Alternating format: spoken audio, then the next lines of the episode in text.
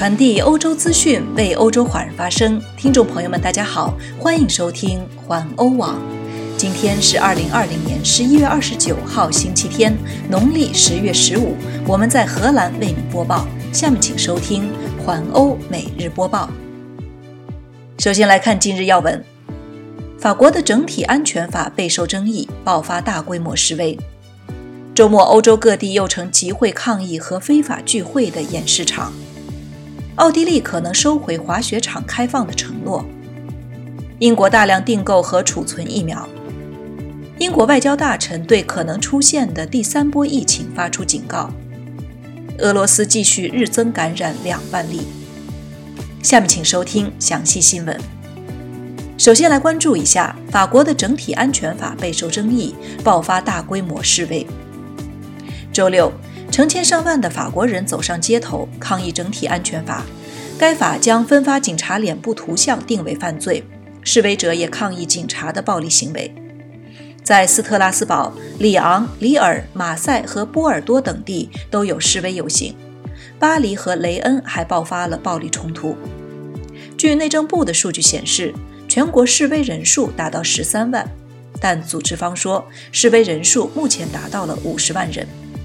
在巴黎，抗议者竖起路障，一辆汽车着火，一些人向警察投掷了物体；而在雷恩也建立起了路障。在巴黎，一群记者、学习新闻专业的学生、左翼激进者和其他人士聚集在巴黎共和国广场，人们挥舞着“新闻自由”的口号和标志，以及法国国旗。法国电视二十四台明确提到了记者的参与，并报道许多新闻媒体都反对这项新法案。社交媒体上流传的图像显示，在某个时刻，巴黎的游行变得非常猛烈，示威者向警察投掷燃烧弹。最近，社交媒体上出现的一段视频显示，警察殴打了一名黑人，加剧了抗议者的愤怒。法国总统马克龙周五表示。我们应该为上周末在巴黎流传的黑人音乐制作人米歇尔·策科勒被殴打的视频图像感到羞愧。事件引起了人们对法国警察中可能存在的种族主义的关注。人权组织将整体安全法的出现视为遏制新闻自由和制止对可能违例的警察行为进行调查的一种手段。再一起来看一下整体安全法出台的背景。支持这一法案的人士说，警官及其家属也需要得到保护，以免在网上或下班时受到骚扰。备受争议的法国整体安全法草案日前在国民议会初审通过，正等待参议院审核。这一得到法国警察工会和执政党及其联盟支持的法案，据称是为了保护共和国的执法群体及其家人等，免于因其面部特征、身份信息泄露遭到暴力攻击甚至死亡威胁，但却因为在法国传统价值观念的自由平等之下颇为敏感。以往的警民冲突并未给这一法案提供适当的社会背景，因此在社会各界招致强烈抵触。近日。又被爆出三名警察在巴黎对一名黑人音乐制作人拳脚相向，并伴随涉嫌种族歧视的侮辱言语，令这项法律引发的社会反响更加强烈。鉴于各界的舆论压力和近期爆出的警报事件，法国总理卡斯泰在十一月二十六日星期四晚间宣布，将组建一个独立委员会，负责重新书写整体安全法草案的第二十四条规定。再来关注，周末欧洲各地又成集会抗议和非法聚会的演示场。在比利时烈日 Lock，数百人于周六晚上上街抗议实施宵禁，一些抗议者被警察包围，逐个抓捕。据比利时荷兰语和法语报纸的报道，由于发生冲突，共有七人受伤，伤者中包括四名警察。烈日市中心聚集了约四百名示威者。当局出动了一百名警察，发出了四百多份书面传单，大约有七十人被捕，其中五十人无法证明自己的身份，而其他人则因暴力抵抗、扰乱公共秩序和破坏公物而被捕。在伦敦和德国波兰边境城市奥德河畔法兰克福，都出现了抗议疫情措施的示威，人数从数百到一千多人不等。在荷兰的马斯提，昨晚警方结束了一个约有七十名年轻人的非法聚会，向他们发出罚款。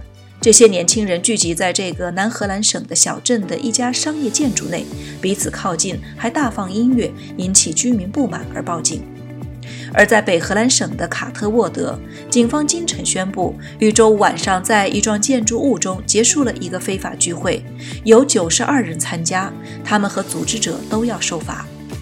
荷兰渔村乌尔克连续数天晚上都出现了不安，一些青少年上街大放爆竹，警方不得不连续数晚出动维持秩序。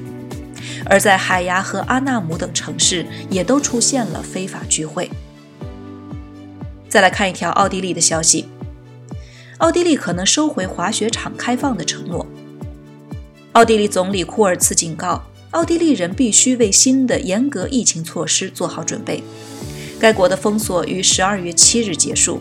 库尔茨在接受一份地方报纸《Kleine Zeitung》的采访时警告，采取措施保持感染数量在可控程度将需要数周甚至数月的时间。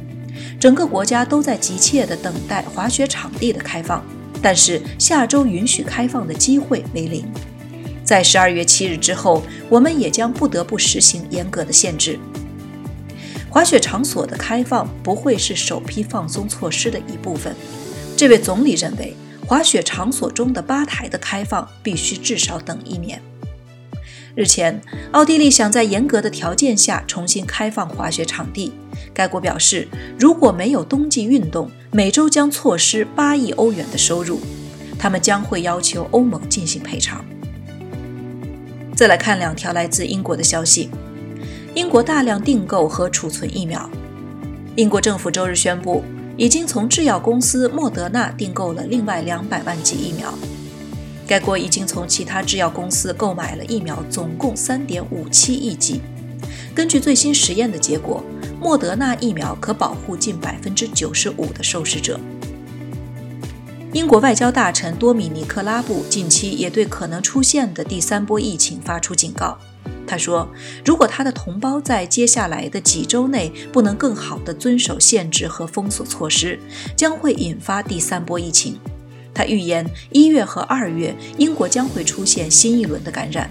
他对英国广播公司 BBC 表示：“政府正在竭尽所能避免国家再次被封锁。”最后来关注一下俄罗斯，俄罗斯继续日增感染两万多例。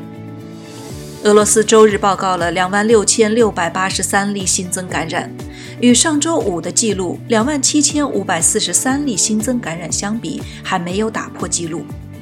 自疫情爆发以来，已经有两百二十万俄罗斯人检测呈阳性，在过去的二十四小时内，又有四百五十九人死于该病毒，死亡人数达到三万九千五百二十七例。